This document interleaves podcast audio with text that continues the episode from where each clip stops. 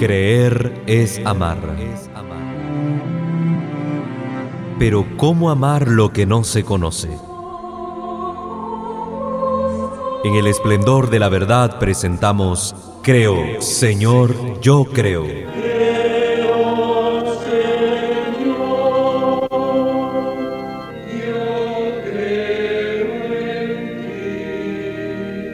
Juntos profundicemos en cómo es la vivencia cotidiana de nuestra fe. Escúchanos y conoce más sobre nuestra fe católica.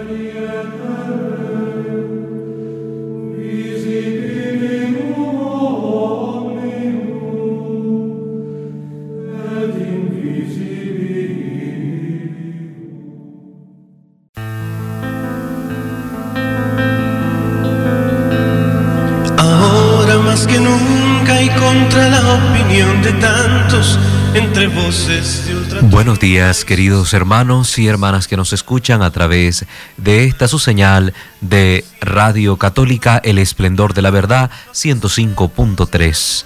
Por la gracia de Dios estamos nuevamente con ustedes para llevarles una edición más de su programa Creo, Señor, yo creo. Cada lunes les acompaña este su servidor, el seminarista Walter Fajardo, y también en controles nos acompaña hoy nuestra hermana Cariel Ortiz, que estará acompañándonos durante este día. Mandamos siempre saludos a todas las personas que están en fiel sintonía de este su programa para continuar su formación en la doctrina católica. Les recordamos siempre poder tener a mano su papelito, su lápiz para poder anotar eh, aquellos datos de mayor relevancia que aquí se puedan ofrecer. Recordando que el tiempo del cual nosotros disponemos es breve y abordamos a grosso modo todas las cosas pues para que usted tenga ideas generales, ideas generales de lo que significa ser católico. Recuerde que usted puede contactarse en cualquier momento con nosotros a los números telefónicos en cabina el 2714-0660 y 2713-9940. Igualmente puede enviar su mensajito de texto y nosotros le daremos lectura al 8830-2384. Eh, en el Facebook usted nos puede también escribir su comentario y nosotros le prestaremos atención. Nos encuentra como Esplendor de la Verdad Estelí.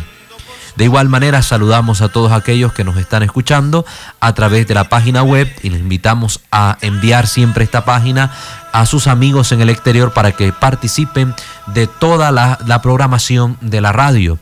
www Radio Católica El Esplendor de la Verdad.net, todo junto. También queremos comentarles que este programa será retransmitido a partir de la próxima semana, los días sábado a las 7 de la mañana. Es decir, tendremos por la gracia de Dios el reprise de cada uno de los programas que usted va escuchando a partir del próximo sábado. Es decir, de este sábado al siguiente comenzará la labor de reprise, ¿verdad? Sábado 13 de julio para que usted lo tenga ahí presente. Entonces, a las 7 de la mañana. También el día sábado 15 de julio, perdón, sábado 15 de julio a las 7 de la mañana comenzarán a transmitirse el reprise. También agradecemos a Radio Estelevisión, ¿verdad? Estelevisión Radio que en los 94.9 está transmitiendo también estos programas los días domingo a las 8 de la mañana para que esta labor evangelizadora se extienda. Entre más formados estemos, mejor. Miren que la herejía protestante no descansa ni se cansa. Anda por todos lados eh, con su error propagando muerte. Porque eso es lo que propaga. El error propaga muerte, la verdad propaga vida. Pues muy bien, vamos a entrar en materia. Continuamos con estos capítulos de formación sobre la divina revelación. Y hemos hablado en los programas anteriores de qué es la tradición apostólica, cuál es el contenido de esta tradición, eh, por qué es importante para la iglesia la tradición divino-apostólica y cuáles son los fundamentos bíblicos que encontramos para poder decir que la tradición que la tradición viva de los apóstoles que la iglesia tiene, ha recibido y de la cual ella es custodia, pues es un don de Dios y que no podemos excluirlo pensando que solo las Sagradas Escrituras es la que contiene la verdad y que la tradición no nos aporta nada. Eso sería un garrafal error. Simple y sencillamente quiero rectificar algunas de las citas bíblicas que aportamos en el programa anterior. Ustedes saben que por cuestión de tiempo y a veces uno por estar hablando en carrera no se fija bien y a veces los mismos textos tienen errores de edición, pues se dicen cosas eh, que no son, pero aquí las corregimos. Yo no tengo miedo a corregir las cosas que he dicho. Cuando yo, yo cometo un error, con gusto lo corrijo, porque también estoy formándome cada vez más, instruyéndome cada vez más para poder decir cosas ciertas y reales, no mentiras. Entonces ustedes anotaron la vez pasada las citas que dimos y habíamos dicho que era la primera carta de Tito 4.6. Eso es un error, ¿verdad? Porque Tito es una sola carta. Las que son dos cartas es la de Timoteo. Entonces quiero corregir las citas que dimos la vez pasada. Entonces, una de las citas es Primera de Timoteo 4.6, la otra cita es Segunda de Timoteo 1.13 y la última es Primera de Timoteo 6.20. Son tres citas bíblicas que habíamos dado para argumentar un poco la tradición oral dentro de las Sagradas Escrituras. Eh, ustedes tendrán ahí anotada la cita, entonces simplemente las estamos corrigiendo. Primera de Timoteo 4.6, segunda de Timoteo 1.13 y primera de Timoteo 6.20 hecha esa corrección, eh, les comunicamos que entramos hoy dentro de estos diversos capítulos sobre la divina revelación, entramos ya a la parte de la Sagrada Escritura. ¿Cómo se formaron las Sagradas Escrituras? ¿Por qué tenemos la Biblia en mano? ¿Cuáles son los libros que la conforman? ¿Cuáles son las diferencias que hay entre la Biblia católica en las diversas ediciones que existen con respecto a las Biblias utilizadas en las iglesias separadas? Hay que ver esos detalles para tomarlo en cuenta. Así que aquí vamos a conocer cómo se formó la escritura y las características que usted tiene que tomar en cuenta para poder diferenciar una Biblia católica de una no católica. Vamos a ir a una breve pausa enviándonos saludos de siempre a los hermanos del regadío que nos escuchan a nuestro hermano Luis Pérez Molina, que también en su unidad de taxi está evangelizando con este programa a sus pasajeros, a Mundo Católico, que siempre está transmitiendo este programa para que todos sus clientes puedan formarse, y a todos aquellos pues que desde sus hogares o lugares de trabajo prestan fiel sintonía. Un saludo a todos ustedes, vamos a una pausa y regresamos.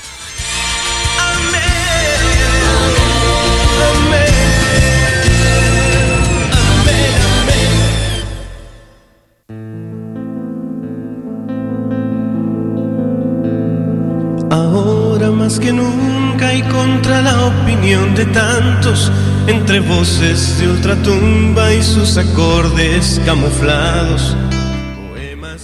Gracias por continuar con nosotros, queridos hermanos. enviamos saludos a nuestra hermana Maida que nos está reportando sintonía. Vamos a hablar acerca de las Sagradas Escrituras en cuanto el texto, el texto como tal. ¿Cómo se ha formado la escritura? Nosotros tenemos en nuestras manos la Sagrada Biblia.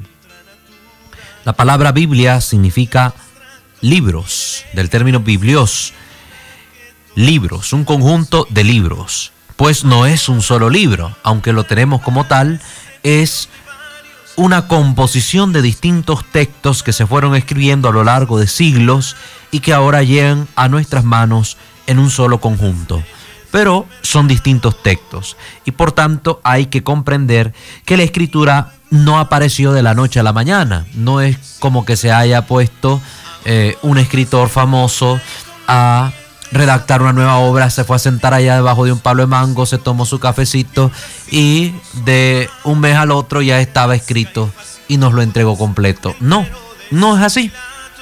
Fueron autores distintos durante mucho tiempo que estuvieron ahí en oración, escuchando la voz de Dios, se iban dando los acontecimientos históricos que el pueblo de Israel iba viviendo, que los apóstoles iban viviendo, y luego poco a poco todo eso se fue poniendo por escrito y así nos llegaron a nosotros los textos.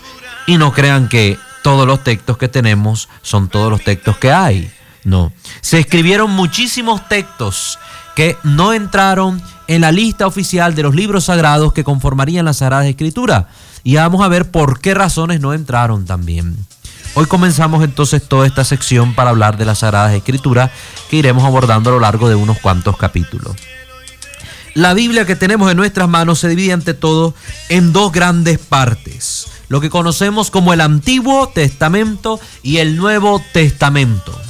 ¿Qué marca la división entre el Antiguo y Nuevo Testamento? Nuestro Señor Jesucristo.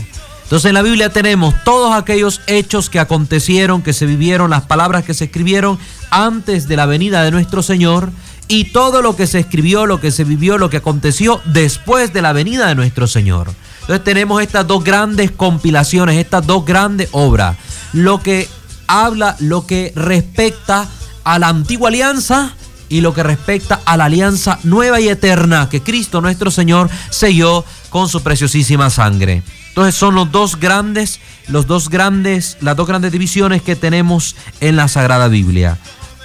La palabra latina testamentum, decimos Antiguo Testamento, Nuevo Testamento, de donde viene la palabra testamento, fue empleada al principio de la era cristiana para traducir la voz griega diateque, que literalmente significa disposición o contrato, alianza, diateque. Esta, a su vez, la palabra diateque, fue usada por los traductores griegos llamados de los 70, los 70 ancianos, al final eran 72, lo usaron para traducir la expresión hebrea berit. Berit significa pacto de soberanía, por medio de la cual designaban los hebreos la alianza del Sinaí. La alianza del Sinaí.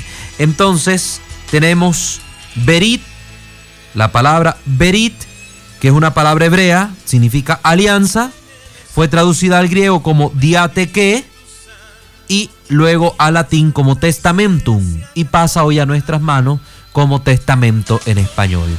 ¿A qué se hace referencia entonces? A la alianza hecha por Dios.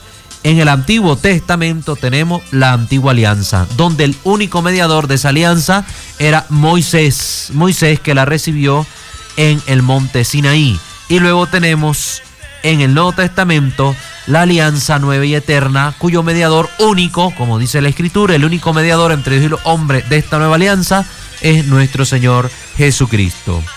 Tenemos claro ya entonces por qué decimos Antiguo y Nuevo Testamento. Parecen cosas irrelevantes, hermanos, pero a veces ni eso conocemos. Y somos cristianos y andamos con la Biblia tuto y ni siquiera sabemos por qué se le dice Antiguo Testamento. Yo le he preguntado en algunas charlas y la gente no me sabe responder porque nos falta formación. Y esto debería enseñarse en catecismo de primera comunión o por lo menos en catecismo de confirmación. Y a los chavalos hoy a veces ni esto se les enseña. Nos hemos reducido a ponerlos a pintar libritos y colores y tonteras a veces y la fe que se les transmite es insustancial, carece de verdadero fundamento y es lamentable. Hoy dan la comunión, hoy se confirman, mañana ni a misa llegan y eso que es el día siguiente. Sigamos entonces, hermanos, con este aprendizaje. Hay dos grandes religiones que se rigen por los textos sagrados que nosotros tenemos en mano. Uno es la religión judía y otra es la religión cristiana. Tomando en cuenta que dentro de la religión cristiana aparece diversas, diversas formas de credo. Dentro de ellos la Santa Iglesia Católica, la religión católica, que como hemos dicho es la única verdadera y están también nuestros hermanos ortodoxos. Y digo hermanos ortodoxos porque también tienen ellos un fundamento apostólico que lo único que nos divide de ellos es que no, no quieren entrar en comunión por razones más que teológicas, son por razones políticas. Más adelante ah, entraremos en esos temas para que usted también se enriquezca y conozca los problemas que existen entre la Iglesia Católica y los ortodoxos. Y también están todos los hermanos nacidos del protestantismo. Me atrevo a decirle hermanos porque han compartido el bautismo con nosotros. Somos hermanos por el bautismo pero desgraciadamente, hermanos, separados. Ellos con su fe errada y nosotros con nuestra fe verdadera. Yo no temo a decir la verdad. Pues nosotros tenemos la Sagrada Escritura. Los judíos solo aceptan, como es claro, lo que nosotros llamamos hoy Antiguo Testamento. Y ellos lo dividen en tres grandes partes. Lo que se conoce como la ley, la Torah, los profetas y otros escritos sagrados. ¿verdad? La ley o Torah, los profetas y otros escritos sagrados. Para los católicos, la Biblia, que consta tanto del Antiguo como Nuevo Testamento, está formada por 73 libros. 73 libros conforman las Sagradas Escrituras. 46 que conforman el Antiguo Testamento y 27 que conforman el Nuevo. Los protestantes de las principales denominaciones, desgraciadamente, carecen de los libros en su totalidad, sino que tienen nada más parte de ellos, dejando su Biblia con 66 libros, 39 en el Antiguo Testamento y 27 en el Nuevo Testamento. Es decir, carecen de siete libros en el Antiguo Testamento. Aquí vayan anotando una primera diferencia entre las Biblias católicas y las no católicas a la Biblia de las iglesias separadas le hace falta siete libros en el Antiguo Testamento. No se apuren que vamos a decir cuáles son para que no queden con la duda. Antes se manejaba la hipótesis de que en el judaísmo habían dos cánones. El largo, conocido como alejandrino, de, de origen griego, y el canon corto, que se llamaba canon palestinense. De acuerdo a esto, la iglesia habría seguido el canon largo, el alejandrino, mientras que los judíos a partir del siglo I o II, especialmente después del sínodo de Jania, en el año 90, se habrían quedado con el canon corto o palestinense. Pero la realidad es que esta hipótesis es rechazada hoy en día. Primero porque la traducción de la Biblia hebrea al griego no fue una obra unitaria en su finalidad o proyecto, ni fue traducida simultáneamente, sino que fue todo un proceso para que llegara a existir esa Biblia en griego, que estaba destinada sobre todo para los judíos de la diáspora, es decir, los judíos que vivían fuera de Israel, aquellos que habían sido deportados, aquellos que por X o Y motivo habían salido de Israel y que se habían asentado en el mundo greco-romano, donde el habla común no era el hebreo, mucho menos el arameo, sino el griego, y que por tanto para que la escritura llegara a ellos se tradujo al griego, idioma que dominaban ya mejor porque con el pasar del tiempo las generaciones que habitaban esas tierras habían ido perdiendo el habla hebrea. Entonces necesitaban del habla griega, de la escritura en griego, para poder comprender la divina revelación. Es lo que pasa, por ejemplo, con la gente que se va de un país a otro, los que emigran, por ejemplo, de Nicaragua a Estados Unidos. El que llega allá sigue manteniendo su idioma español, aunque tiene que aprender el inglés. Cuando tiene sus hijos, le va enseñando primero el inglés y después le va enseñando poco a poco el español. Y cuando miramos ya la tercera, cuarta generación, dominan más el inglés que el español. Pues lo mismo iba sucediendo con los judíos. Los que vivían fuera del territorio de Israel, con el tiempo iban perdiendo el habla en su propio idioma y conservaban el habla en el idioma que en esa tierra donde habían llegado a habitar, pues se hablaba. En esos casos, como el dominio era greco-romano, el idioma que más se mantenía en la lengua común era el griego, conocido como griego koiné o griego vulgar, el griego común, el que hablaba todo mundo, porque hay un griego clásico que es el que se ocupa para la escritura de poesías y cosas así importantes, y había un griego que era el común, como aquí. Nosotros en Nicaragua conocemos el hablar del español nica, se dicen cosas y todo el mundo entendemos, el chereque, el chunche y todo el mundo comprende. Pásame aquel tereque, ya la gente sabe que con solo señalar que nos estamos refiriendo a algo en especial. Pero a la hora de escribir no se escribe el chereque. A la hora de escribir un trabajo, algo formal, se escribe en un español un poco más apropiado. Todo eso sucede. Estaba el lenguaje común del pueblo, el griego koiné, y estaba el lenguaje ya refinado. Entonces tenemos que tener en cuenta eso. Entonces el griego sirvió para que se escribiera esta otra versión que es conocida como la versión de los 70 sabios de Israel, que fue escrita en ese idioma para que los judíos que vivían en la diáspora pues pudieran tener acceso a lo que Dios había revelado a Moisés. Entonces esa es una de las primeras cosas por las que rechazamos la existencia de estos dos cánones. Eh, por un lado el hebreo o palestinense y por otro lado el alejandrino o griego. No, el alejandrino fue fue dándose con el tiempo, fue todo un proceso. Entonces habían libros en hebreo que se estaban traduciendo al griego. Por otro lado, también conocemos que la mayor parte de la Biblia de los 70, conocemos la mayor parte de la Biblia de los 70 a través de los códices cristianos del siglo IV y V después de Cristo. Por lo tanto, ellos reflejarían en todo caso el uso cristiano de ese tiempo. Y aún allí mismo podemos comprobar la variabilidad que existía en algunos puntos.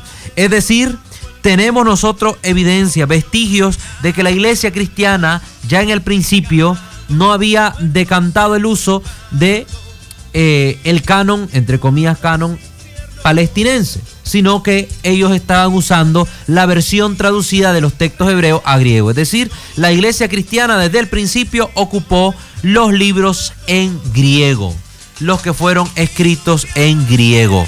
Hay vestigios de esto en los códices del siglo IV y del siglo V. Es decir, los años 300 y pico, los años 400 y pico de la era cristiana.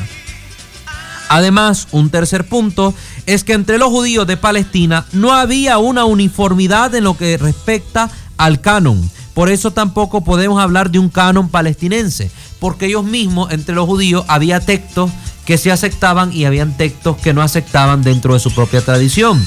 Eh, en el programa pasado mencionamos, por ejemplo, eh, el libro de Enoch, ¿verdad? El libro de Enoch, que en algunas sectas judías era aceptado, en otras sectas judías no era aceptado. Es decir, ellos tampoco tenían todavía conformado un canon como tal. Recuerden que canon define una lista oficial. Una lista oficial que contenga ya enumerados y dichos cuáles son los textos que deben aceptarse como revelados o no.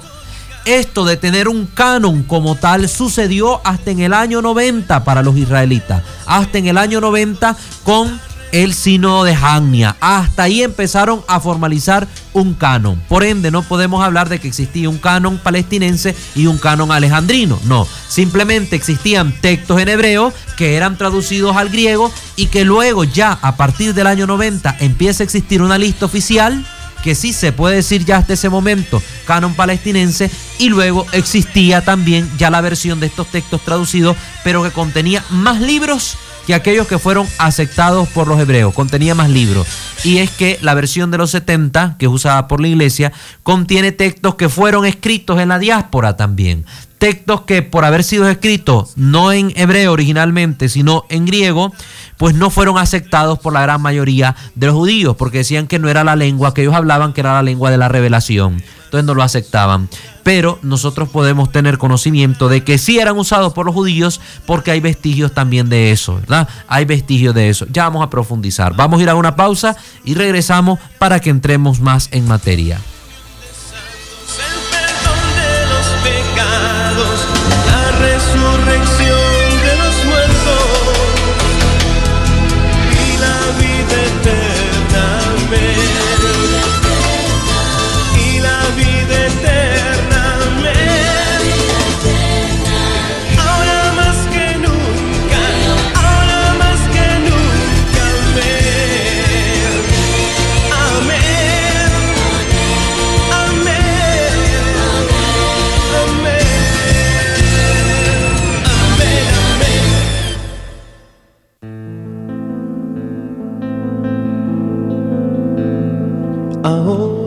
Hermanos por continuar en este su programa Creo, Señor, yo creo.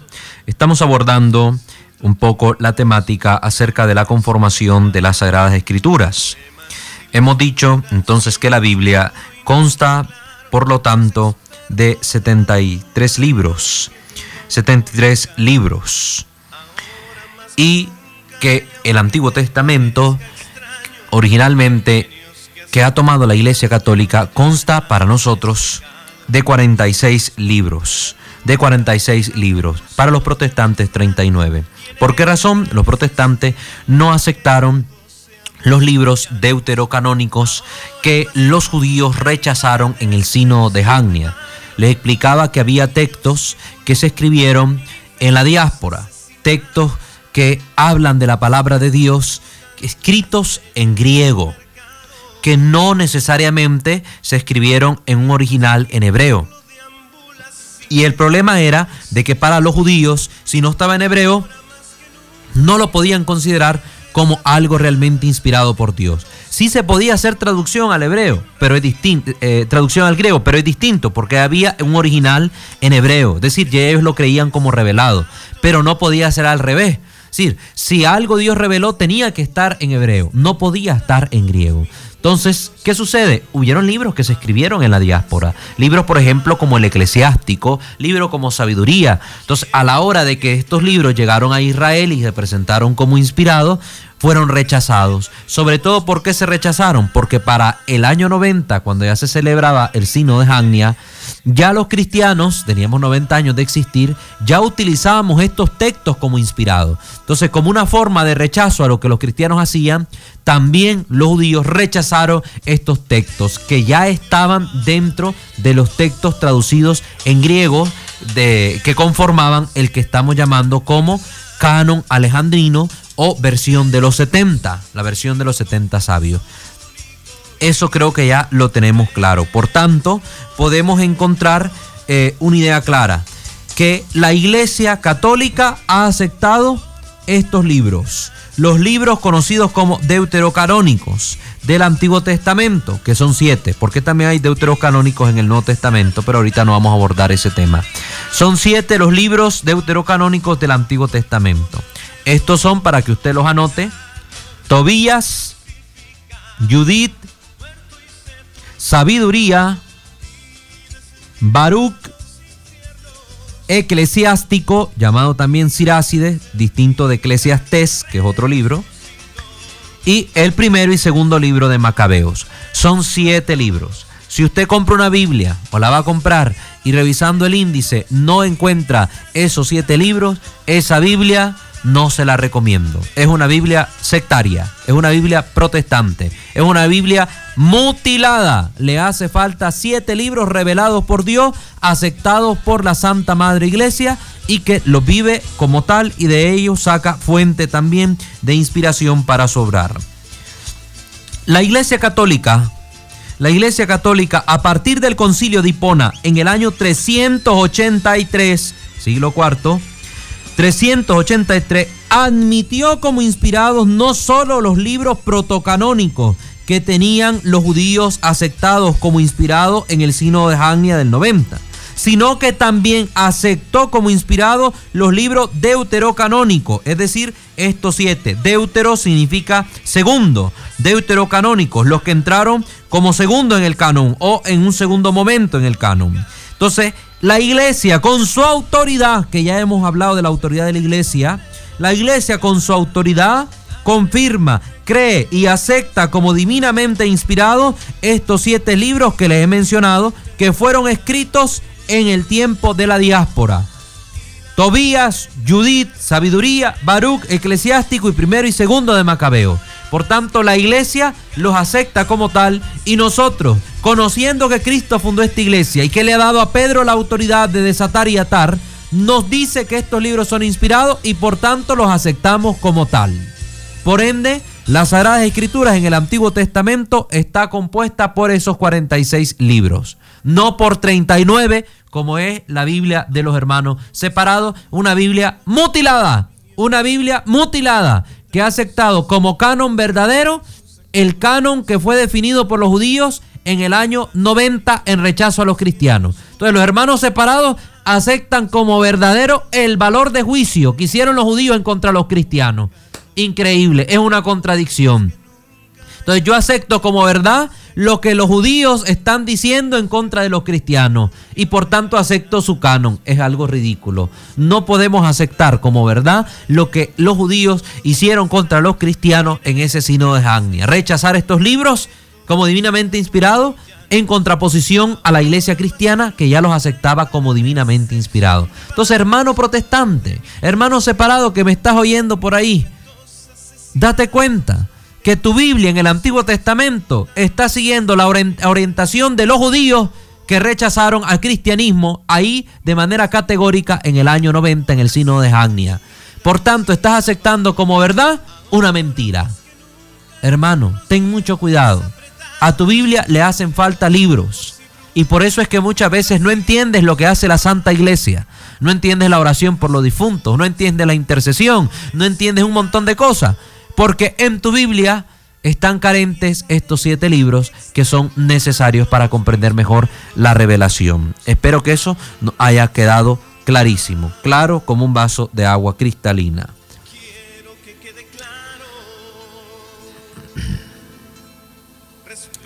Por tanto, hermanos, nosotros tenemos que aceptar lo que nos ha dicho la iglesia, que nuestra Sagrada Escritura está compuesta por 73 libros y no por 66. Porque, hermanos, si no aceptamos esto que la iglesia nos dice, yo les hago una pregunta. ¿Cómo aceptar la Biblia y no aceptar a la iglesia que ha sido la fiel custodia y madre para que nada de lo que hay en ella se pierda? ¿Con qué autoridad puede alguien quitar o añadir algo a la palabra de Dios? Si la iglesia católica fundada por Jesucristo, haciendo uso de su autoridad divina, ha declarado que nada puede añadirse ni nada puede quitarse a la escritura. Los libros que no aceptan las sectas y los nuevos movimientos pseudo religiosos que hemos mencionado, ¿con qué autoridad ellos los rechazan? Si Cristo le dio autoridad a la iglesia y la iglesia es la que ha definido cuántos libros compone la Biblia, ¿con qué autoridad alguien rechaza los libros que la iglesia propone como divinamente inspirados? A ver, ¿qué iglesia había en el siglo VI, en el siglo III, en el siglo IV distinta a la iglesia católica que con qué autoridad podría decir estos libros son los inspirados y estos no? Es la iglesia católica la que nos ha transmitido los libros de la Sagrada Biblia. Gracias a la iglesia católica tenemos la Biblia. Es decir, antes de la reforma protestante en el 1500, ¿qué otra iglesia existía que nos diera la Biblia? Nadie. La Iglesia Católica nos ha transmitido la Biblia, la Sagrada Escritura, durante más de 1500 años antes de la Reforma Protestante. Y después de la Reforma la sigue transmitiendo. Yo no sé cómo hay protestantes que se atreven a decir que la Iglesia prohíbe la Biblia, si es la Iglesia la que la ha conservado. Es que la iglesia prohibió a los fieles leer la Biblia. No, Señor, ¿dónde está eso? Tráigame usted el texto histórico donde dice que la iglesia prohibió a los fieles leer la Biblia. Lo que la iglesia prohibió a los fieles era leer las malas traducciones que se hacían de la Biblia, que vamos a mencionar en el próximo capítulo cuáles eran esas traducciones y por qué la iglesia lo prohibió. Pero la iglesia en ningún momento prohibió leer la Biblia. Lo que sucedía es que el pueblo, sobre todo en aquel tiempo, recuerden que no existían escuelas. Las escuelas son un invento de la Iglesia Católica. Las universidades las creó también la Iglesia Católica. Ella fue la que iba transmitiendo la educación. Antes el pueblo, por sus costumbres, recuerden, nunca hay que obviar el factor histórico, por sus costumbres, por su forma de vida, la gente no mandaba a sus hijos a la escuela. No existían esas escuelas. Si tu padre era carpintero, te enseñaba el oficio de carpintero. Si eras agricultor, te enseñaban el oficio de agricultor.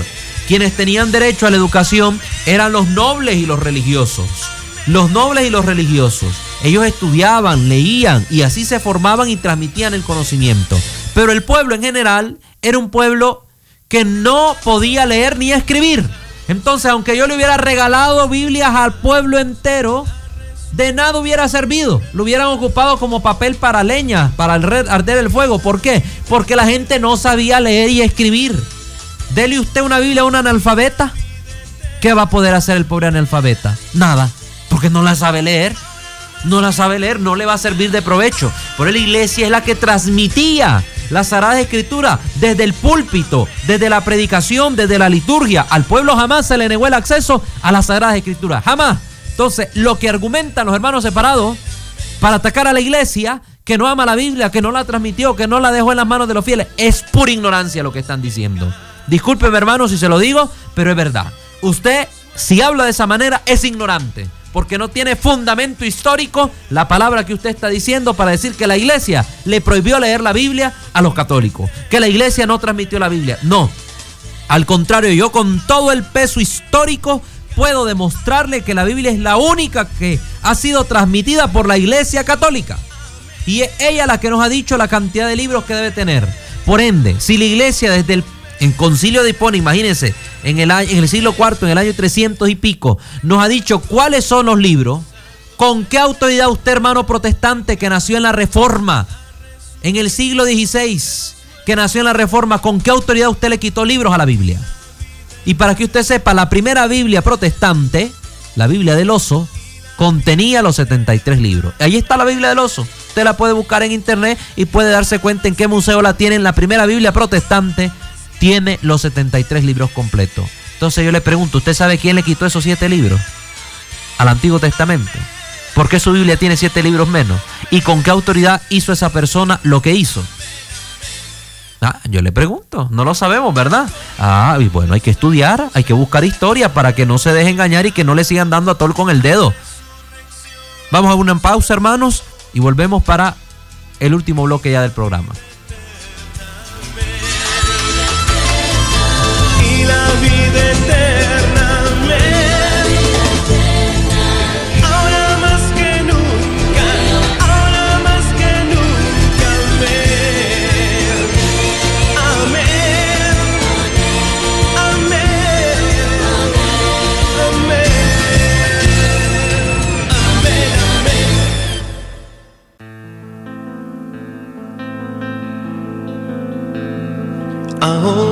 Continuamos hermanos con este tema de hoy que hemos introducido ya lo que es el conocimiento acerca de la conformación de los textos de la Sagrada Escritura. Nos enviaron un mensaje, uno de los radioescuchas, preguntándonos que qué era el signo de Jagnia. Signo o concilio de Jagnia es una reunión, un signo es una reunión donde los líderes se ponen en común sobre algo. En este caso fue una reunión de los rabinos judíos que se realizó en Jamnia allá a finales del siglo I después de Cristo, donde se definió el canon hebreo. Recuerden, no existía un canon hebreo, tampoco un canon alejandrino, sino que eran libros en hebreo que luego se tradujeron al griego y libros que nacieron propiamente en el mundo griego, que también son divina revelación. Entonces, en ese en esa reunión, en ese sínodo de los rabinos judíos, se eligieron los textos que iban a conformar el canon hebreo. Ahí sí, una lista oficial de libros que conforman, por así decir, el Antiguo Testamento para ellos porque ellos no tienen Nuevo Testamento ya que no aceptan a Jesucristo como Mesías y Salvador. Y dejaron fuera estos siete libros que hemos mencionado porque además de estar escrito en griego, la doctrina que contenían era muy similar a lo que decían los cristianos. Entonces, para diferenciarse de los cristianos, rechazaron estos libros que la iglesia sí utilizaba ya desde el comienzo. Entonces, ese es el sínodo de Jagnia. Sínodo o concilio de Jagnia, una reunión de rabinos, de rabinos para eh, para decir, orientar cuál era el canon que iban a seguir los hebreos para su enseñanza y transmisión de la fe. Espero con esto haberle podido aclarar por lo menos algo a usted, querido hermano, que nos está escuchando. Bueno, existen distintos tipos de libros que conforman las Sagradas Escrituras. Tenemos los libros, los libros eh, conocidos como el Pentateuco, el Pentateuco son cinco libros, Penta cinco, ¿verdad? Pentateuco. Comienza el libro del Génesis. Génesis, Éxodo, Levítico, Números, Deuteronomio. Esos cinco libros conforman el Pentateuco. Luego tenemos los libros sapienciales. Los libros sapienciales. Sapiencia, sabiduría, ¿verdad? Los libros de la sabiduría. Sabio en la Biblia no es el que sabe mucho, sino el que sabe vivir el que sabe vivir. Y para saber vivir, ¿verdad? La Biblia nos pone estos libros que son los Salmos, Job, Proverbios, Eclesiastés, Cantar de los Cantares, Sabiduría y Eclesiástico o Sirácide. Tenemos también los libros históricos que nos van narrando distintos hechos, sobre todo de la conformación del pueblo de Israel. Tenemos el libro de Josué, Ruth, primero y segundo de Samuel, primero y segundo de Reyes, primero y segundo de Crónicas, Esdras, Nehemías, Tobías, Judith, Esther y primero y segundo de Macabeos. Esos libros son los que conforman los históricos. Los históricos. Tenemos los libros proféticos. Bueno, los profetas eh, son llamados por los judíos profetas anteriores eh, a Josué, jueces, Samuel y libro de reyes, ya que en ellos se encuentran las grandes historias de los profetas Elías, Eliseo y aún del mismo Samuel los profetas anteriores, y luego tenemos el resto de profetas que llaman profetas posteriores. Por tanto, los libros proféticos tenemos a Isaías, Jeremías, Lamentaciones, Baruch, Ezequiel, Daniel, Oseas, Joel, Amós, Abdías, Jonás, Miqueas, Naúm, Habacuc, Sofonías, Ageo, Sofonías, Zacarías y Malaquías. El último libro, las Malaquías. En algunas ediciones de la Biblia, los libros de Jeremías y Lamentaciones vienen unidos como un solo libro, por tener un solo autor. Entonces ya quedamos claros cuáles son los libros del Antiguo Testamento y, cómo están conformados. El Pentateuco, libros sapienciales, los libros históricos, lo que se llaman profetas anteriores y luego el resto de profetas. Hay otra edición donde habla de profetas mayores y profetas menores, que también la pueden encontrar eh, en internet si buscan. En el Nuevo Testamento tenemos que iniciamos con los cuatro evangelios. Tenemos los tres evangelios sinópticos, porque relatan muchas cosas similares con, con, su material propio, pero que relatan muchas cosas similares que nos pueden dar a, entender con una sola lectura eh, cuál es el contenido del mensaje evangélico de Cristo, como es el Evangelio de Mateo, Marcos y Lucas, y por último tenemos el Evangelio de Juan. Luego tenemos los hechos de los apóstoles, que nos narran eh, la iglesia naciente, que muchos le llaman también como el quinto evangelio, el evangelio del Espíritu Santo. Luego de ahí tenemos las cartas del Nuevo Testamento, todas las cartas que se le atribuyen a, al apóstol Pablo, tenemos las cartas del apóstol Pablo, tenemos que ver así, hacer ahí la sección de la carta a los hebreos, que tradicionalmente se le atribuía a él, pero que realmente el origen de ella es desconocido, por tanto se ha dicho que no se le puede atribuir al apóstol Pablo. Y luego tenemos las cartas católicas, las cartas católicas y por último el libro del Apocalipsis, que cierra todo lo que es el canon del Nuevo Testamento. Entonces ahí tenemos claro, ¿verdad? En el Nuevo Testamento contamos con los evangelios, el libro de los hechos de los apóstoles, las cartas de San Pablo y tenemos luego las cartas católicas para cerrar con el libro del Antiguo Testamento perdón, el libro de la Apocalipsis, el libro del Apocalipsis. Entonces, queridos hermanos, con el programa de hoy lo único que queríamos dar a entender es esta base inicial para que comprendamos el resto de capítulos que vienen ahora a partir del el próximo lunes. La Biblia consta de 73 libros, 46 en el Antiguo Testamento, que son los que tenemos problemas con los hermanos separados porque ellos tienen solo 39 rechazando los libros deuterocanónicos que hemos mencionado. Ya sabemos cómo se conformaron, fue todo un proceso donde hubo un sínodo realizado por los judíos que rechazaron estos siete libros por tener doctrina similar a la doctrina católica, a la doctrina cristiana y por ser libros que estaban escritos originalmente en una lengua no propia considerada por ellos como divinamente inspirada, como era el hebreo y por tanto y por tanto lo excluyeron para diferenciarse de la iglesia cristiana. Teniendo esto en cuenta, vamos a poder profundizar en los próximos programas ahora qué nos enseña la iglesia acerca de la escritura, porque es importante para nuestra vida, como sabemos que son inspirados por Dios, porque solo estos textos tenemos como inspirados vamos a hacer la diferencia entre los escritos apócrifos que mencionan tanto por ahí los hermanos separados, los escritos apócrifos y los escritos canónicos, para que ustedes tengan ideas claras. Espero con esto poderles haber aclarado muchas cosas, queridos hermanos. Y ya saben, cuando ustedes vayan a comprar una Biblia, fíjense, fíjense si tiene estos siete libros que hemos mencionado. Tiene que tener el libro de Tobías, el libro de sabiduría, el libro del eclesiástico. Entonces hay que revisar bien para que no se confunda. También revise que en la primera página haya por lo menos el Nil Osta, donde dice que no hay impedimento para que esa Biblia sea utilizada por los católicos. Vienen por lo general con la firma del obispo. Yo les recomiendo comprar la Biblia de Jerusalén, que es una Biblia de estudio, es una Biblia muy bien traducida. Y también está la Biblia del padre Alonso Chekel, que se escribe Choquel, la Biblia del Peregrino, conocida así, la Biblia del Peregrino, muy buena su edición y su traducción. Entonces le queda esa recomendación para que usted la siga.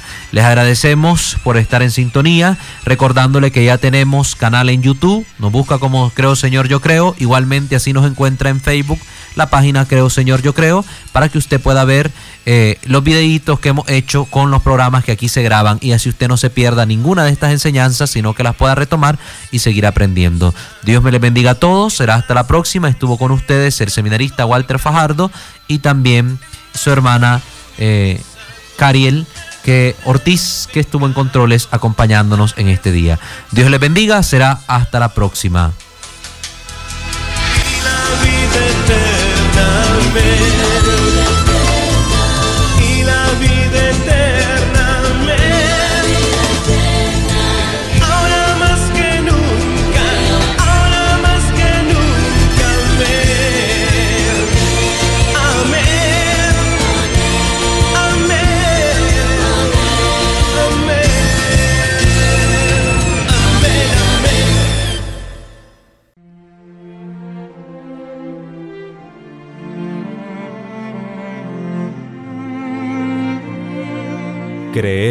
Es amar. Pero ¿cómo amar lo que no se conoce? En el esplendor de la verdad hemos presentado Creo, Señor, yo creo.